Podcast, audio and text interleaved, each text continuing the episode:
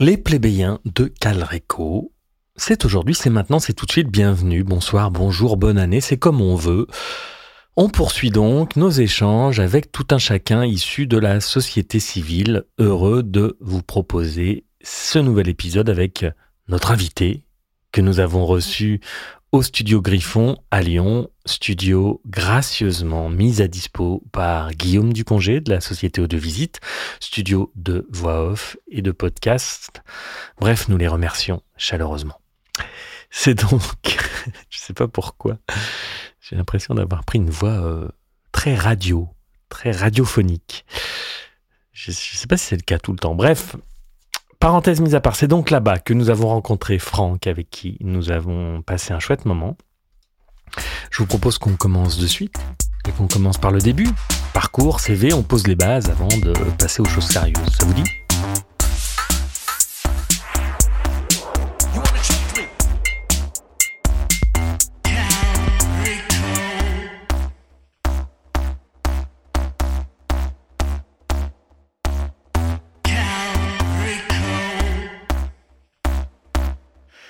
Mon parcours, euh, je suis un petit Savoyard euh, qui, est né au début des années 60, donc euh, je commence à avoir un long parcours. Qu'est-ce que je peux dire après Soit on rentre dans un CV, alors là c'est plus professionnel. C'est vrai que moi j'ai fait des études scientifiques, après j'ai dérivé vers un métier plus sur le juridique, donc je suis conseiller en propriété industrielle, j'accompagne des entreprises euh, innovantes, on va dire, ou qui cherchent à innover, ou voilà, pour des problèmes de, propriété industrielle. Mais à part ça, ça, résume une vie euh, pas très bien. Donc après, euh, moi j'ai grandi en Savoie. J'avais l'idée que jamais je ne quitterais ma ville natale avec les bains, avec son lac, ses montagnes. Et puis je suis parti faire des études à, à Grenoble parce que j'avais un professeur de chimie qui était très intéressant. Et donc, le hasard m'a amené là-bas. Et puis après, je suis parti. J'ai trouvé un travail aux Pays-Bas. Donc, je suis allé aux Pays-Bas. Ça m'a ouvert la porte des brevets. Mais euh, du coup, j'ai voyagé euh, au hasard de ce que mon métier euh, m'a permis de faire. Et puis à côté, j'ai beaucoup joué de musique, d'abord euh, comme élève jusqu'à une vingtaine d'années, je joue de la flûte. J'ai abandonné, puis maintenant je rejoue euh, dans une harmonie. Euh. donc c'est un, un, peu voilà ma vie. Après moi j'habite dans la belle banlieue ouest de Lyon, dans les Monts d'Or. Donc c'est dans une zone très privilégiée. le hasard nous a amené là aussi par le métier où j'avais trouvé un travail pas loin en arrivant de Paris et on voulait pas aller trop loin. Et c'est fait un peu plus de 20 ans, donc euh, j'habite dans les Monts d'Or, qui ont bien changé, en 20 ans, même si c'était toujours une, zone un peu privilégiée. Donc euh, voilà, je fais un peu partie des, privilégiés de la société euh, aujourd'hui. Euh, du fait du confort que j'ai entre mon métier, que petit à petit j'envisage, vu mon âge, de, petit à petit abandonner, pas abandonner vraiment, mais de, de, lâcher prise en fait par rapport à l'activité professionnelle pour, pour se projeter un peu dans le, le futur avec le mot que certains n'aiment pas qui s'appelle les retraites. la retraite, mais en fait, c'est plus de se dire qu'à un moment donné, on passe de d'un actif qui s'investit. Il y a une, période, c'est assez marrant de voir que euh, vers la quarantaine, on a tendance à vouloir s'investir, on se surinvestit dans le travail, et puis à un moment donné, on se dit que finalement le travail, c'est aussi le, fait de passer, de passer la main. Donc la main, c'est l'accompagner, c'est la, la, transmission, c'est ces choses-là qui, qui sont plus intéressantes quand on commence à vieillir. voilà. Nous allons suivre le flot de la discussion car oui. Je ne le précise jamais, mais dans le cadre des interviews de la série des plébéiens, j'ai peu de questions prévues à l'avance. J'en écris deux ou trois pour ne pas être en rade, mais je privilégie un échange fluide, enfin je l'espère en tout cas. Et ces quelques questions écrites me servent au cas où l'entretien a du mal à démarrer, ce qui n'a jamais été le cas. Donc en général, on tente, je le disais, de rester dans un échange spontané. Franck est parti sur le travail, le sens dans le travail, alors poursuivons le rapport au travail des jeunes notamment. Euh, oui, alors déjà nous, euh, C'est-à-dire le, côté surinvestissement dans le travail, euh, moi je l'ai toujours relativisé, relativisé parce que je suis un peu euh, feignant. Euh, donc en étant feignant, bah, j'ai surtout cherché à travailler vite pour me dégager du temps, pour être tranquille. j'ai toujours eu horreur de la hiérarchie. j'ai pas eu horreur, mais c'est vrai que j'avais du mal euh, à supporter les hiérarchies euh, bêtes et méchantes. Donc j'ai toujours cherché une indépendance dans mon travail. Euh, donc c'était pas le côté euh, scinder ma vie avec la partie travail, la partie personnelle, mais c'était plutôt de se dire faut, faut harmoniser les deux. Et donc du coup, c'est d'arriver à, à, à, vivre quand, quand c'est nécessaire de manière intense son travail, tout en se préservant à côté. Et, finalement, s'investir, ça veut dire se trouver euh, comment dire, une forme de, de, bulle dans laquelle on pense qu'on fait quelque chose d'utile. Donc voilà, je pense qu'il y a ce côté-là. Alors qu'aujourd'hui, les enfants euh, que l'on peut avoir, alors Bon, ils sont pas forcément encore vraiment dans le marché du travail, ou en tout cas, c'est des, des, des, aspects alternatifs euh, au travail plus, plus courant, puisqu'il y en a un qui est artiste et l'autre qui est étudiant en art. Euh, mais c'est ce que je vois aussi, c'est qu'on a tendance à, ils ont tendance à vraiment scinder la partie travail avec une forme d'investissement, mais pas trop, et de la partie euh, vie privée, en disant, ben, on peut couper l'un d'un coup je peux, enfin, surtout la partie travail, euh, pour revenir derrière après, alors que l'on était plus, nous, dans une forme de continuité, euh, de se dire, euh, on s'investit, parce que c'est pas parce que c'est bien de travailler, je suis pas du tout dans, dans ce modèle-là, mais on s'investit parce qu'on a envie que les heures passées au travail euh, soient utiles euh, et un sens pour nous en tout cas. Voilà, c'était plus ça, ce qui nous amène parfois à faire des choses, euh, passer beaucoup de temps, surinvestir parce qu'on est pris dans l'idée qu'on fait quelque chose d'intéressant.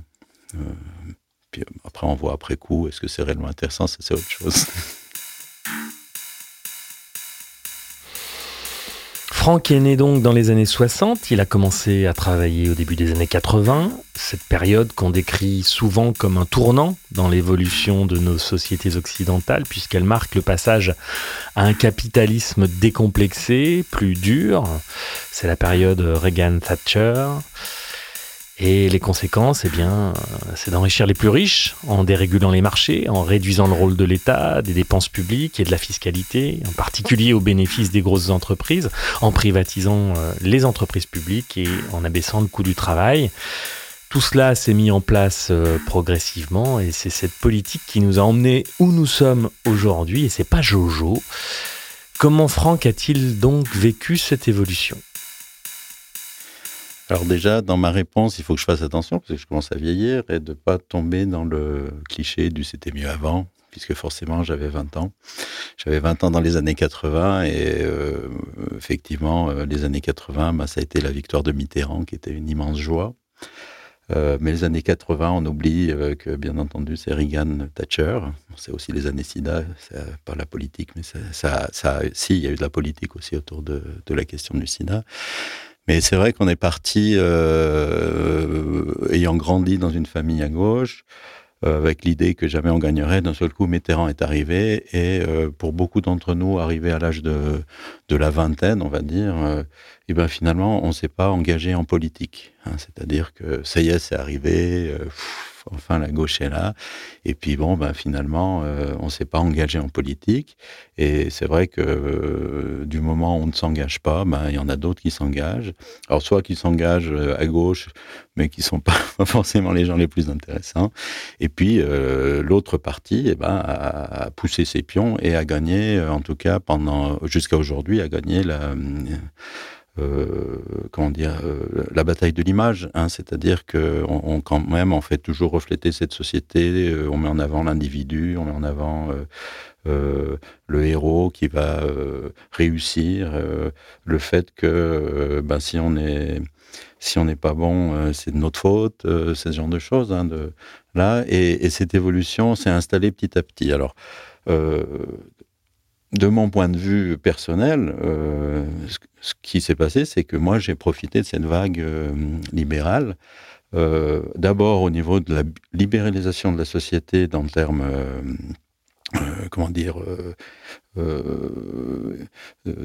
en termes d'activité personnelle, de capacité de faire des choses. On s'est mis à voyager, on s'est mis à voir plein de choses, des amis. voilà. Mon métier m'a fait profiter aussi de, de, ça, puisque étant dans un domaine d'accompagnement d'entreprises innovantes, bah forcément l'innovation draine de l'argent et donc c'est des métiers qui, qui, qui rémunèrent bien, on vit bien, choses comme ça. Donc j'ai beaucoup profité de ça. Euh, et en même temps, on, a un œil, on se rend compte que finalement la, société évolue mal. C'est-à-dire qu'on n'a pas vu que pendant que nous on profitait de, tout ça, on n'a pas vu, euh, alors sans parler des questions climatiques et autres, on n'a pas vu que la société commençait à se scinder. Euh, euh,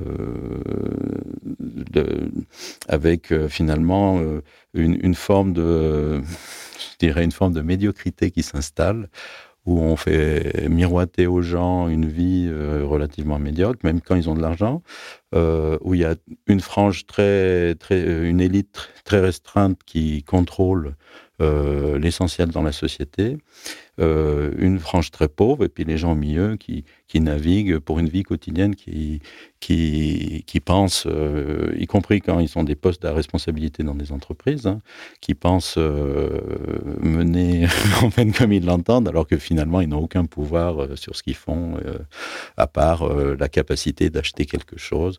Et donc on voit des, toute une frange de, de cadres supérieurs, de commerciaux, dont le seul objectif, c'est d'avoir euh, finalement la maison un peu plus grande que son copain, euh, euh, acheter une nouvelle Porsche. Enfin, moi, je vois ça autour de chez moi. Donc, euh, et ça, c'est assez dramatique de voir cet appauvrissement intellectuel de la vision des gens, de ce qu'ils voulaient et autres. Et ça, c'est tout ce libéralisme qui a amené à ça dans... En, enfin, je, ne suis pas un grand, analyste, mais c'est un peu ce que je vois. C'est ça, c'est cette évolution d'individualisme qui fait que euh, finalement, c'est débrouille-toi par toi-même et on fait croire que la réussite, c'est euh, d'avoir un peu plus d'argent que l'autre, c'est ceci, c'est cela, mais c'est pas du tout. Euh, et le collectif est pas du tout mis en avant, à part quand on parle du rugby. Alors j'adore le rugby, hein, mais, le collectif n'est pas mis en avant. Les, les forts noms l'économie non, euh, comment dire, non commerciale n'est pas mise en avant et, du coup, on a une partition de la société aussi aujourd'hui qui est assez dramatique, où on pousse les gens à, on, pousse les gens à finalement avoir des boucs émissaires par rapport à leurs problèmes, on pousse les gens euh, euh, à dire ben, si lui ne réussit pas, tant pis pour lui, enfin ce genre de choses. Et ça, c'est une évolution aujourd'hui qui n'est pas très belle quoi, dans notre société. Bégodeau dit souvent que la plupart des gens agissent et fonctionnent selon leurs intérêts de classe. C'est souvent vrai. J'ai souvent l'occasion d'échanger avec mes amis bourgeois, car j'en ai quelques-uns du fait d'avoir fréquenté une école privée dans ma jeunesse. Ils ont un rapport différent au monde, enfin différent du mien en tout cas. Ils ont construit euh, le leur autour de valeurs comme le mérite, la réussite financière, la reconnaissance sociale qui implique d'être compétitif et plutôt individualiste. Et c'est compliqué pour eux de remettre en question ce schéma sans remettre en question tout leur choix de vie. Je voulais inviter Franck parce qu'il occupe une position sociale favorisée, mais qu'il est tourné vers le collectif et pas seulement en surface, comme cela peut être le cas chez les bourgeois de d'une certaine gauche, on va dire d'ailleurs d'une certaine gauche qui est de droite en fait, hein, la, social-démocratie, les sociodémocrates, ceux que décrivent justement Bégodeau dans Histoire de ta bêtise. Alors pour Franck, d'où lui vient cette vision du monde? En a-t-il hérité? L'a-t-il construite au fil des rencontres et des événements qui ont jalonné sa vie? C'est la question. Bah, je pense que c'est un, peu ça au départ, hein, c'est-à-dire, je pense euh, le, le, choix politique, euh, certains le font vraiment euh, à titre personnel. Pour beaucoup, c'est notre culture, euh, notre éducation, notre entourage. Euh, c'est vrai que moi, dans ma famille, c'est mes parents qui ont fait un choix, je veux dire, au sortir de la guerre. Euh, de renoncer à la religion, de, de s'engager à gauche. Et, s'engager à gauche, c'était surtout euh, euh, l'idée que le fort doit aider le faible. Et euh, sans euh, contrepartie, c'est la différence entre solidarité et charité. Hein. Aujourd'hui, on voit que les enfants de Bernard Arnault annoncent qu'ils vont donner des millions euh, au Resto du Cœur. Euh, et je pense pas qu'ils ont dit la même chose pour le Secours populaire, euh, et, qui est dans la même problématique d'argent. Et simplement, c'est une forme de charité. On choisit ses causes. Euh, alors, c'est bien de pouvoir choisir ses causes. Hein. Moi, j'en défends des, personnels, enfin, j'ai des investissements personnels euh, euh, pour soutenir certaines associations. Mais c'est là aussi, on a cette idée qu'il faut mériter l'aide. Il faut mériter l'aide. Et moi, j'étais dans une famille où non, moi, mes parents s'engageaient, donc ils étaient enseignants, en tant qu'enseignants au quotidien, après dans des colonies de vacances, après dans toutes sortes de choses.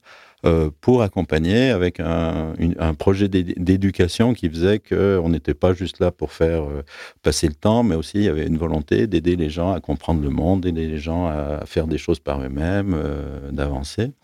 Donc ça, c'est un peu ça qui, qui, est marquant. Et après, ben, c'est plus que j'ai conscience de la chance que j'ai eue que le hasard m'a apporté. C'est-à-dire que euh, ce qu'on voit souvent, c'est des gens qui prétendent que c'est l'effort personnel qui fait qu'on est là où on est, euh, parce qu'on est supérieur, on est un peu supérieur, et euh, l'homme providentiel, quoi. Enfin, un peu, c'est un peu tout ça. Et en fait, moi, j'y crois pas du tout. J'ai vu mon parcours, je sais que mon parcours est fait de hasard. Euh, je suis arrivé là par hasard et euh, tout simplement parce que j'ai pris euh, des chemins, j'ai ouvert des portes, j'avais de la curiosité, donc à un moment donné, ben, j'ai pris des portes qui m'ont amené où je suis et le hasard a fait que professionnellement, je suis arrivé dans un monde où où on était bien payé, on gagnait bien sa vie, et, du coup, ben, j'ai eu un, confort euh, que je n'aurais pas eu si j'avais ouvert certaines autres portes, j'aurais fait euh, d'autres choix. Et, ça, le, côté euh, hasard dans notre position, les gens ont du mal à l'accepter, surtout ceux qui font des études supérieures ceux, qui font des études supérieures euh, croient euh, à ce qu'on leur a dit sur la méritocratie, euh, l'effort à l'école fait que derrière on va s'élever de sa classe ou on se maintient dans sa classe. Maintenant, c'est un peu ça, hein. c'est-à-dire les études supérieures, tout le monde y a accès. mais très peu vont en sortir avec les postes les plus importants rémunérateurs. Tous ceux-là, ils sortent tous un peu du même moule pour euh, d'une même famille. On voit bien euh, euh, les grandes écoles, qui va dans les grandes écoles, quelle est l'origine sociale et, ce, genre de choses. Donc, et ça, c'est le côté, voilà, le, hasard est là. Donc, bien entendu, il faut être capable de, de, saisir la chance.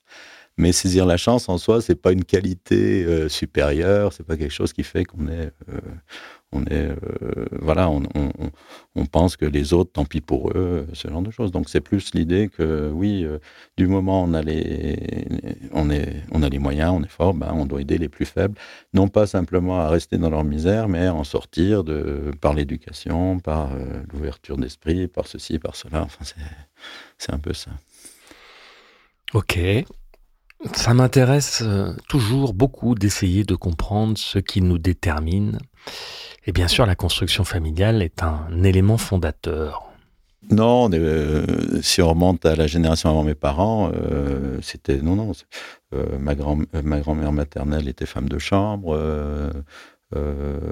mon grand-père maternelle, lui, euh, euh, a commencé comme. enfin, on a retrouvé des, papiers où à 15 ans, il était dans des brigades d'hôtellerie avec. Euh, de, l'autre côté de mon père, il était tourneur, ma grand-mère était secrétaire. D'ailleurs, c'est n'est pas des familles aisées. simplement, l'ascension sociale est venue au niveau de mes parents quand ils sont devenus instituteurs au sortir des, des années 50, après-guerre. et ce qui est une, réalité, c'est que dans les familles d'enseignants, euh, c'est là où on a le, plus de capacité à se, positionner pour des études supérieures sans sortir de la classe, euh, des classes supérieures de la société. Donc c'est venu de ça. Et c'était aussi les années 70-80, euh, donc c'est aussi une année où il y a un peu plus d'ouverture qu'aujourd'hui sur cette possibilité.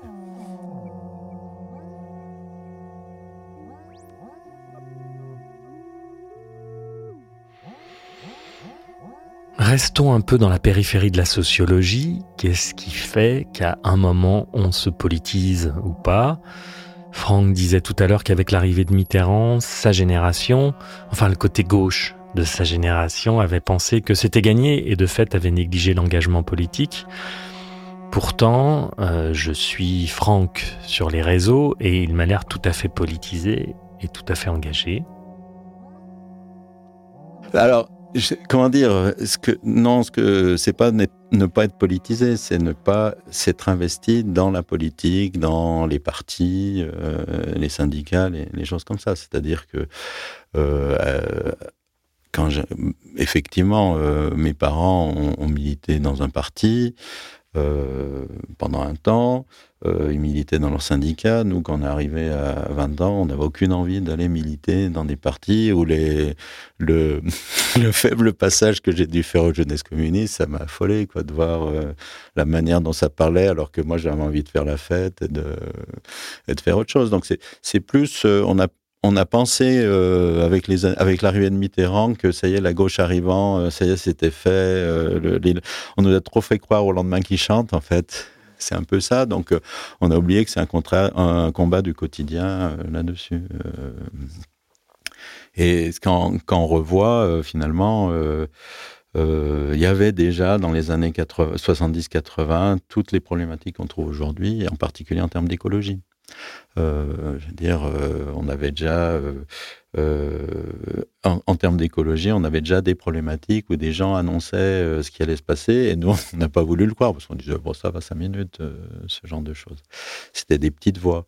Et ce qu'on trouvait déjà aussi, c'était la répression des militants écologistes. Avec, à l'époque, c'était à Crémalville, où il y a le premier mort d'une manifestation écologiste contre un, méga projet qu'on a retrouvé à Sivins ces derniers temps, Sainte-Soline maintenant. Et ça, c'est des constantes qu'on a dans la société où, euh, où on se retrouve à, vraiment euh, ceux qui ceux qui ceux qui cherchent à finalement ouvrir les, euh, à, ouvrir comment dire la conscience sur sur le monde, la finitude du monde, le fait que on ne peut pas exploiter ad vitam aeternam des choses sans, sans, enfin, de, manière infinie. Hein. Le monde est fini, tout ce qu'on prend, on le récupérera pas. Euh, et ça, cette, cette conscience-là existait déjà à l'époque, mais la petite voix l'a fait disparaître.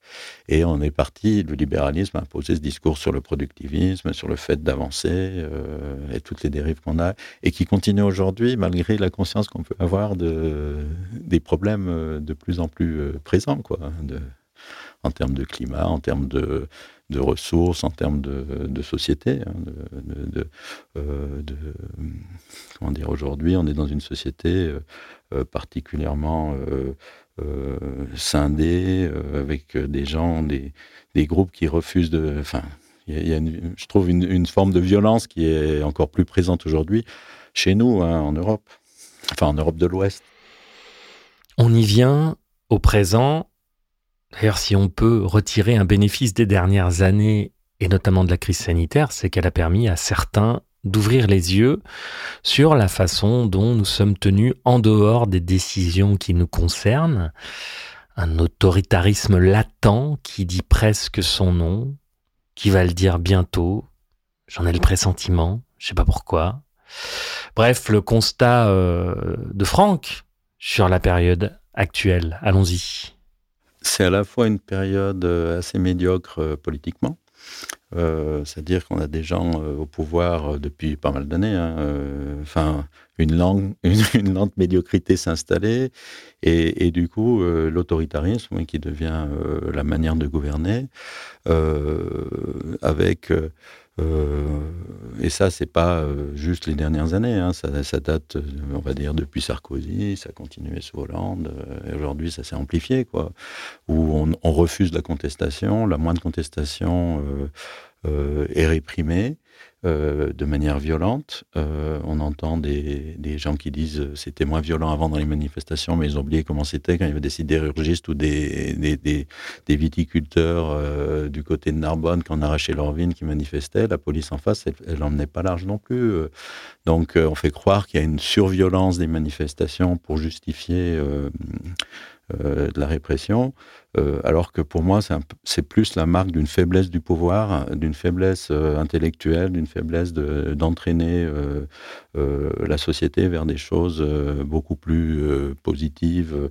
Et le côté positif, c'est pas simplement de dire ça va être super, c'est simplement de se dire comment on fait pour avancer dans un monde meilleur pour tout le monde et pas simplement de dire dès que tu contestes, c'est que tu n'as rien compris. Et au bout d'un moment, on t'envoie la police parce qu'il n'y a pas de dialogue. Il n'y a, pas de dialogue. Et c'est une manière de gouverner qui s'est amplifiée avec l'arrivée euh, euh, de, Macron au pouvoir et euh, avec cette vision très entrepreneuriale du management. C'est-à-dire, on retrouve dans le langage des ministres, moi, des, éléments de langage que j'entendais quand j'étais dans un. J'ai travaillé dans une grande société euh, euh, multinationale et c'était des, formes de, management qu'on entendait. On fait des réunions pour faire croire que euh, dialogue, alors on a déjà les conclusions, ce genre de choses. et ça, ça c'est assez, assez terrible parce que ça nous mène tout droit vers vers euh, l'arrivée du Front National dans les prochaines années. Euh, et ça, euh, c'est assez dramatique parce que on, minimise ce risque aujourd'hui, alors que ça, ça, bon, ça sera encore pire. encore pire. Mais c'est vrai que l'évolution de la politique fait que en absence de projet réellement fédérateur qui convainc euh, une grande partie, ce sont toujours des minorités qui ont été au pouvoir. Alors, euh, des minorités, des majorités électives, euh, constitutionnelles, légitimes constitutionnellement, mais qui ont oublié, qui, qui confondent autorité, autoritarisme, conviction et, et imposer, ce genre de choses. Et la manière dont les dialogues, les, débats se passent, c'est assez dramatique quoi, de, de, voir ça aujourd'hui, où, où on parle beaucoup de la forme, euh, euh, plus on est propre sur soi, mieux ça va, alors qu'on peut dire des horreurs de manière très gentille, et que si on est vindicatif, ça veut dire qu'on est un anti-républicain. Enfin bon, il y a un peu tout ça qui est assez euh, voir. Enfin moi, je, suis, suis pas très optimiste par rapport à l'évolution de notre société aujourd'hui, quand on voit le, le, débat politique et les gens qui s'en saisissent, quoi, en général.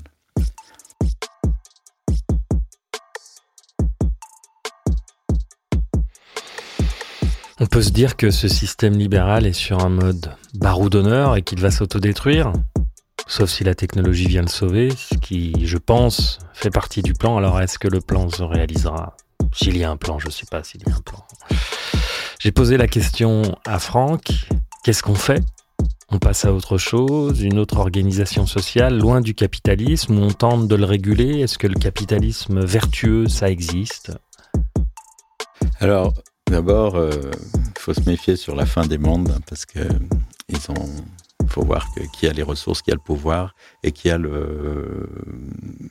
Aujourd'hui, c'est la bataille de enfin du discours de, l'histoire qu'on aime à raconter et euh, cette vision libérale de l'effort individuel et autres reste aujourd'hui très très présente et, majoritaire dans la société. C'est-à-dire que on est un peu dans, dans notre entre-soi euh, euh, de voir en se disant que oui, il y a une réaction de la société et autres. Alors j'ai entendu dans un des postes euh, où tu parlais à l'époque des manifestations sur la réforme des retraites qui, qui redonnaient un peu de, d'espoir. Et moi, j'y étais et j'ai trouvé, oui, très bien, d'autant plus bien que, d'autant mieux, d'autant mieux que euh, on se retrouvait avec des étudiants qui amenaient de la vie dans les manifestations, parce que les manifestations, c'était devenu des, des cortèges funèbres, quoi, où les gens se suivent des, suivent des, des camionnettes pleines de musique. Et là, il y avait des slogans, il y avait de la vie. Donc, c'était intéressant, encourageant. Mais il faut bien voir qu'on n'a pas été rejoint par les gens, tous ceux qui habitent dans les banlieues, dans les cités, et que pour eux, euh, ils n'avaient aucune raison de venir là. Euh, ils ne se sentaient pas concernés. Et, ça, c'est à ce niveau-là, c'est que euh, ça reste encore minoritaire. Et si on leur parle, ils pensent que dans pour eux, l'essentiel, c'est de se démerder tout seul, d'y arriver. Puis finalement, moi, je serai à la place du riche le jour, ceci, cela. Ce discours-là est encore vachement présent. Et ceux qui ont l'argent, ceux qui ont les médias, euh, je veux dire, euh, les médias en France, euh, bah, on voit dans, dans quelles mains ils sont, et ça va dans ce, dans ce sens-là. Donc, ça va être l'agonie du capitalisme, enfin pas du capitalisme, mais du libéralisme tel qu'on l'entend aujourd'hui, euh, de l'organisation de la société aujourd'hui, du fait qu'on met entre les mains de, de, très peu de personnes l'ensemble du pouvoir, euh, cette agonie-là va être lente et va être longue, euh, je pense, moi. sauf s'il y a d'un seul coup un effondrement, un effondrement, donc qui va être un effondrement euh, plus liées aux questions environnementales. Euh, quand on voit cette année les feux de forêt, les, inondations et autres, enfin la, canicule en France euh, qui dure là au mois de septembre, enfin ce genre de choses. S'il n'y a pas cet événement extérieur, ça va pas venir des gens. Enfin, moi, je le, je le crois pas. je le vois pas comme ça. Donc après, moi, j'ai, j'ai pas de vision, d'idées euh, euh, claires d'une bonne économie, euh, ce genre de choses. ce qui est clair, c'est que les États ont renoncé à leur pouvoir de régulation et, en laissant faire, en disant euh, ben, c'est pas à nous de faire ça, les entreprises euh, vertueusement vont euh, d'elles-mêmes adopter ce qu'il faut. On entend maintenant, oui, la taxe carbone, la monétisation fait que s'ils doivent payer vertueusement, ils vont venir plus raisonnables. Ça, j'y crois. Ça, c'est faux. Et, et ça, le capitalisme, on va dire, a porté à la société à une époque quand euh, les États euh, étaient puissants et imposaient. Hein. Euh, on, on, entend souvent citer la période de Roosevelt aux États-Unis, les grandes fortunes étaient imposées à plus de 70% parce qu'il fallait financer la, société. Alors après, ça a dérivé vers plus de voitures, plus de ceci, plus de cela, mais, mais, mais s'il n'y a pas un, un contrôle, et on a des lois qui devraient permettre ce contrôle, sauf que les États y renoncent. Hein. C'est-à-dire que normalement, il y a des lois anticoncurrentielles, alors quand on se retrouve dans des, domaines de l'économie où il n'y a plus que trois acteurs au niveau mondial, euh, ben, ils sont plus puissants que les États. Et ça, c'est pas possible. Et donc, peut-être que ça, ça pourrait être quelque chose euh, euh, qui joue, mais, on va avoir d'abord euh, à faire face à, ce, ces échéances liées au climat qui vont, qui à nous, enfin, va dire qui vont s'imposer à nous, comme ça, ça, risque d'être relativement. Je suis pas très optimiste. Alors moi, je suis Sagittaire. Et ça m'a été confirmé lors de notre entretien avec Jean-Yves Espier, les Sagittaires sont optimistes. Et moi, je suis euh, tout à fait optimiste. J'ai des solutions, d'ailleurs, je les expose souvent dans Calreco. Et on va en venir à ma solution euh, principale. Solution, il est vrai, irréalisable en l'état, un peu idéaliste, au sens commun, mais aussi au sens philosophique. Une solution qui est bien loin de la proposition matérialiste marxiste ma solution, qui serait que chaque individu se penche sur sa condition d'être humain en tentant de se connaître, de prendre conscience de ses biais et de ses déterminismes pour s'en affranchir et s'ouvrir aux autres et au monde. Non, euh, enfin oui, non. Euh, c'est ce que tu dis, euh, je pense c'est vrai. C'est-à-dire que le, problème du marxisme, ça a été de faire croire qu'il y a une vision linéaire de l'histoire qui va vers le mieux.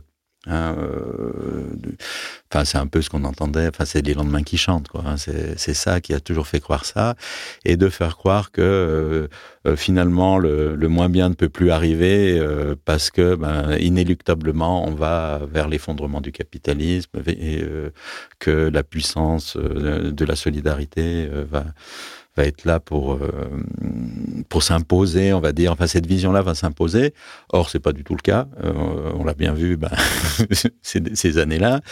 Euh, et il n'est pas dit que l'étape suivante, si, même s'il y a un passage, enfin une phase de l'humanité qui va être noire, qui peut arriver, il n'est pas dit que derrière on va retrouver un, un, cheminement vers le mieux de cette manière-là. Je veux dire, c'est croire que l'histoire est une continuité alors qu'on vit au quotidien et que le futur, euh, on, le fait au quotidien. En fait, c'est la projection dans le futur euh, lointain et euh, on y viendra après, mais la projection dans le futur même même à moyen terme, elle est basée sur le fait qu'il y a une forme de constance sur ce que l'on vit aujourd'hui. Elle n'est pas basée sur l'idée qu'il euh, y a une progression, euh, chose comme ça. Euh, donc du coup, cette idée-là, oui. après, cette idée de dire que ça vient de l'individu, bien évidemment, ça vient de l'individu. Et je pense aussi que ça passe par l'éducation, c'est-à-dire que aujourd'hui, l'éducation, tout ce qu'on entend, bon, après on parle, alors on fait venir les problèmes des enseignants et autres, mais le contenu lui-même, personne ne remet en cause le fait qu'on ne parle que euh, des acquis fondamentaux, il faut savoir lire, écrire, calculer, alors que finalement, euh, on a oublié, euh, ben, il n'y a plus d'enseignement artistique, je veux dire, euh, euh, il n'y a plus d'enseignement musical ou euh, art plastique ou, alors on parle de sport aujourd'hui. On, parle de sport parce qu'il va y avoir les Jeux Olympiques et on a peur de pas avoir de médaille. Mais je veux dire, le sport à l'école, c'est pas fondamentalement bien. Et puis si on le fait, c'est du sport forcément encadré vers des pratiques sportives codifiées. Donc finalement, laisser les enfants explorer leur capacité à faire des choses par eux-mêmes, créer des choses euh, quelle qu'elle soit, avancer chacun son rythme, tout ça, c'est quelque chose qui est, hors de question, alors que c'est par là que ça va passer, euh, de permettre euh, aux enfants, en grandissant, de savoir par eux-mêmes trouver des moments dans la vie où ils font des choses pour eux, et pas simplement avoir une vision matérialiste des choses, bosser, se, retrouver. Enfin voilà, c'est ce genre de choses. Donc je pense que oui, ça passe par l'individu, mais pour l'instant, on n'en prend pas le chemin. C'est-à-dire, pour prendre ce chemin, il faut faire vraiment un effort euh, euh, pour que les gens se saisissent de ça. Ils, ne savent pas qu'ils peuvent s'en saisir. Euh, je pense là-dessus. Et c'est sûr que dans le discours ambiant, tout ce qu'on entend, c'est on parle de la valeur travail, du respect. L'école aujourd'hui, c'est quoi? Il faut que on redonne le goût du travail et du respect de l'autorité. Ça, c'est tout le discours ambiant. et peu de monde le remet en cause, y compris à gauche, ce qui est un peu, euh, c'est un peu difficile parce que euh, à la sortie, euh, une fois qu'on aura des enfants bien, qui savent bien lire, bien compter et qui respectent l'autorité, ben qu'est-ce qu'on va avoir derrière? Quelle va être leur vie? Quelles sont leurs projections dans la vie? Puis après, il y a des surdiplômés qui arrivent et puis qui sont pas contents de leur travail et puis qui se disent ben, à quoi ça sert? Euh, je vais pas m'investir dedans. Enfin, il y, a tout ce côté-là. Hein. Euh, si on revient sur euh, le, commentaire là par rapport à la vision des jeunes par rapport au travail, il faut voir qu'on investit énormément d'argent pour former des gens pour avoir des, des, des, diplômes. Euh, on a des écoles d'ingénieurs d'université qui, qui, fabriquent des champions. Hein, je veux dire, euh, les, les, jeunes qui sortent de Polytechnique, c'est des bêtes de course incroyables. Et qu'est-ce qu'on leur offre dans la vie? Des travaux, un, job de management au sein d'une entreprise où ils n'auront pas de pouvoir ou ce genre de choses. Il y a, finalement, ils arrivent avec des, des, méga capacités de faire des choses et d'un seul coup, ben, on leur demande une vie assez médiocre euh, pour faire des choses. Donc, donc euh, oui, euh, je sais pas, c'est peut-être confus ce que je dis, mais personnellement, moi, je suis pour le droit à la paresse, je suis pour le droit à, je suis pas pour le travail pour le travail.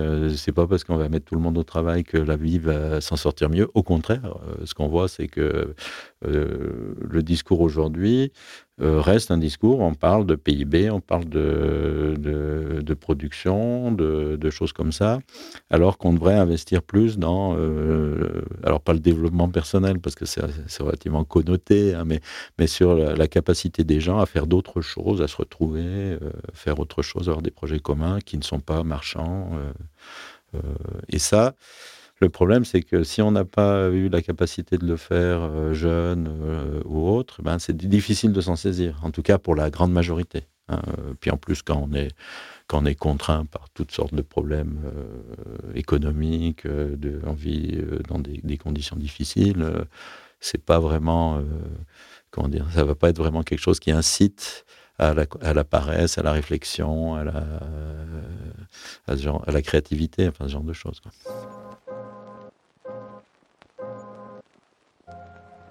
Je ne sais pas si dans son milieu, dans son milieu social, Franck fait figure d'ovni. Je me demandais si dans ses cercles professionnels et amicaux, il parlait politique.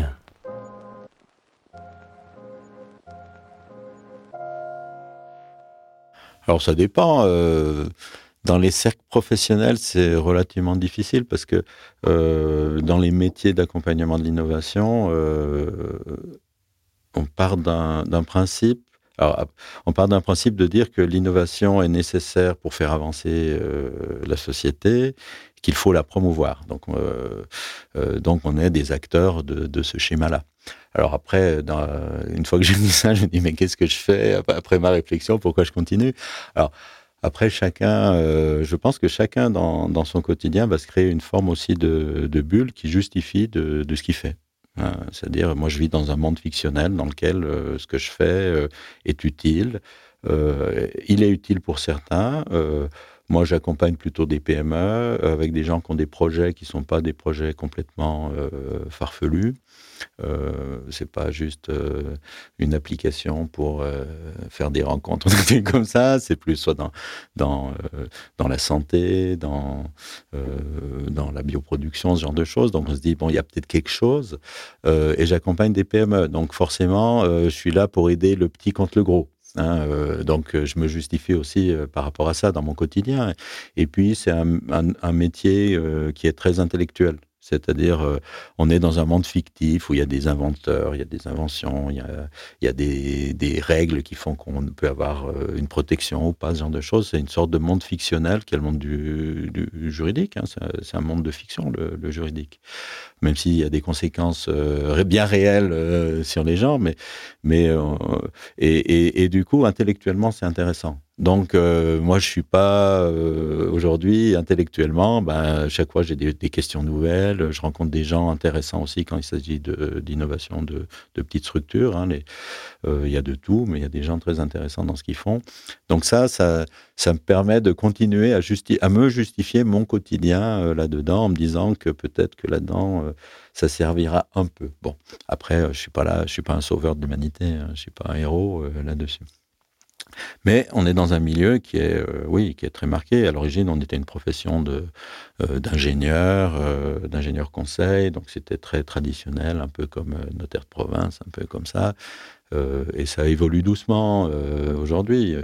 Je caricature un peu, hein, mais comme ça. Donc la, question politique ne, ne, se pose même pas, quoi. voilà. Après, euh, cercle d'amis, ben, cercle d'amis, oui, euh, des cercles d'amis, a priori. Euh, alors, c'est là où, petit à petit, on, appauvrit ces cercles. C'est-à-dire, il y a différents cercles. Il y a les amis proches qu'on voit souvent et pour lesquels on a un peu une connivence politique. Pas, tout, pas tout, à fait pareil, mais donc on, on, en parle. On parle de questions. Alors, pas forcément de de dire, euh, pas, pas, forcément le genre d'échange qu'on a, qu'on a aujourd'hui, mais effectivement, la question politique se, se pose. Après, il y a des, amis plus lointains euh, ou, ou qui qu'on voit moins fréquemment et qu'on sait qu'on n'aura pas de pas d'échange là-dessus et on ne cherche pas à en avoir parce que on, a besoin aussi, enfin, je veux dire, euh, on a besoin aussi d'aller à la rencontre des autres avant même d'échanger, de pouvoir se dire, on passe un, un bon moment ensemble et c'est possible. Hein, il y, a ça aussi. Donc euh, voilà, ça, ça, dépend. Après, on n'a pas d'échange sur l'avenir de la société, euh, ce genre de choses. Alors nous sommes sur Calreco, hein, vous le savez, donc comme il se doit, j'ai interrogé Franck sur son rapport à la métaphysique, à l'invisible, au spirituel, à l'incommensurable. Alors c'est assez lointain. C'est assez lointain. Euh, bon, moi je suis athée. Euh, si on revient sur le, le, pan de la religion, et euh, j'ai pas eu franchement à me pencher là-dessus. Alors, euh, ça veut pas dire je suis insensible. Euh, je suis sensible à la beauté de la nature. Euh, veut dire, tu cherches, tu cherches toujours dans ta vie. C'est ça qui est intéressant, de trouver des moments de, de, grâce, des moments de bonheur, des moments d'autres. Tu peux te retrouver dans un paysage incroyable au, au, lever du jour. Tu peux faire passer des moments super, mais j'ai pas cette idée-là. Euh, d'aller chercher dans le, dans le, dans le spirituel. Euh, mes réflexions vont plus sur le dire que le, monothéisme est une catastrophe parce qu'elle pousse les gens les uns contre les autres et que quand il y avait plusieurs dieux, c'était quand même mieux. Et j'aime beaucoup quand je suis allé. Alors, j'ai eu la chance d'aller au Japon et j'aime beaucoup au Japon où il y a un dieu par objet, quoi, en gros, et que chacun peut choisir son dieu, aller lui parler. Euh, c'est pas des, c'est pas le dieu qui dit, euh, qui est terrible, euh, qui vient te menacer, euh, ce genre de choses. Donc, donc je suis, je serais plus dans cette orientation-là. Mais après, voilà, la, la, beauté des choses, la beauté du monde, on voit des choses incroyables tous les jours. on peut voir des choses incroyables. Euh, c'est ce genre de choses, oui. Mais oui, la nature, se connecter à la nature, c'est un premier pas, sinon le seul pas à faire pour, euh, pour se connecter à soi-même et euh, au spirituel, à l'incommensurable. Bref, est-ce que dans l'avenir, est-ce qu'en 2096, tiens, les gens seront intéressés par la connaissance de soi, est-ce que ce siècle sera spirituel ou ne sera pas, comme le disait Malraux? Je ne sais pas, en tout cas, je pose la question, comme à tout le monde, comme à tous mes invités. 2096, comment ça va se passer pour toi, Franck, sur le plan économique, écologique, social, politique, philosophique? Comment le monde va tourner? Je voudrais bien ton avis. Alors, euh, moi, je, bon, c'est bien que tu poses cette question euh, sur une date très lointaine où nous ne serons pas présents. Hein, ça, c'est déjà une bonne chose. Euh, parce que du coup, ce n'est pas un enjeu personnel euh, par rapport à ça. Euh, après, euh, c'est vrai que moi j'ai un peu une vision assez pessimiste des choses euh, sur ce qui arrive. Alors être pessimiste, ça ne veut pas dire de voir tout en noir, ça veut juste dire qu'on a conscience un peu de notre finitude et on a conscience que si on continue comme on continue aujourd'hui, la société va dans le mur, l'humanité est en très grand danger. Alors, ça ne veut pas dire que tout le monde va disparaître, mais ça signifie que ça peut être assez catastrophique. Donc, je vois plutôt ça comme ça. Ce qui n'empêche pas d'être aussi optimiste sur le quotidien. Rencontrer des gens, avoir des moments de dire être pessimiste, ça ne signifie pas euh, ne pas voir. Sinon, bon, on met fin à tout. Euh, donc, euh, moi, je vois plutôt euh, une, société qui va. J'aimerais être utopiste et me dire euh, les gens vont se réveiller, ça y est, ils vont revenir à l'essentiel et on va retrouver une société ou d'équilibre euh, avec la nature, change comme ça, mais j'y crois pas trop. Donc je pense qu'il va y avoir un, fort, euh, euh, quelque chose d'assez dramatique, euh, j'espère euh, le plus loin possible, y compris pour moi et mes enfants. Euh, mais, après, du coup, que va devenir la société, les gens restants, comment vont-ils vivre là-dessus? Là, je rebondis sur un projet intéressant que j'avais vu d'un collectif d'artistes euh, qui s'appelle euh, euh PB City, PB pour Pierre Bénite, où ils sont installés dans un atelier au milieu de la zone Céveso. Et l'idée, c'est de dire qu'après l'effondrement, les artistes prennent le pouvoir et euh, modèlent le, monde à leur, euh, à leur image.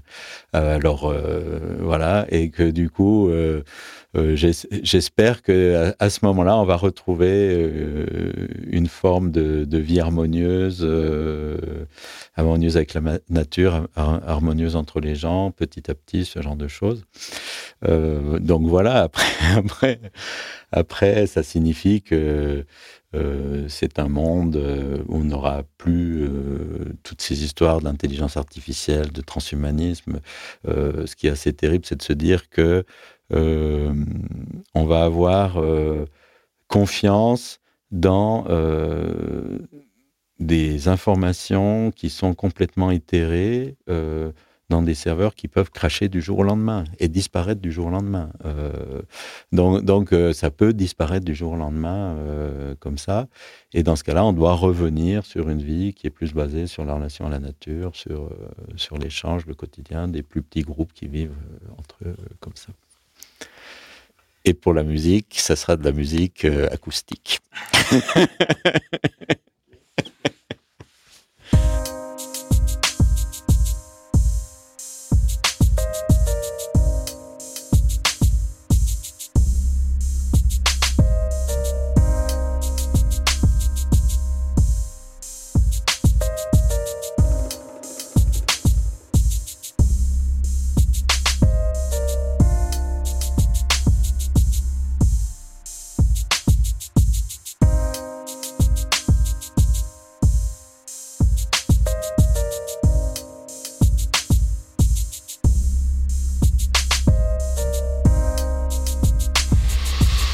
la musique acoustique, tiens donc.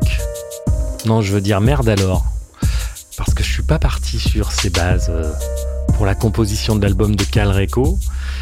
Car oui, pour ceux qui découvrent, Cal Reco c'est aussi une fiction, un album musical et un spectacle en cours de création. Et pour trouver l'inspiration, eh bien, j'ai décidé euh, de mettre le nez dans le réel et de partir à la rencontre de personnalités dans le cadre des plébéiens comme aujourd'hui, et puis de spécialistes, euh, d'experts euh, dans le cadre des interviews de Calreco, des experts et des invités dont les propos m'intéressent, m'interpellent, me questionnent. Et l'idée, eh bien, c'est de construire ma pensée et d'écrire une histoire, construire un récit qui mettra en scène mon héros du futur qui s'appelle donc Calreco et qui vit en l'an 2096. Voilà, vous savez tout si vous débarquez.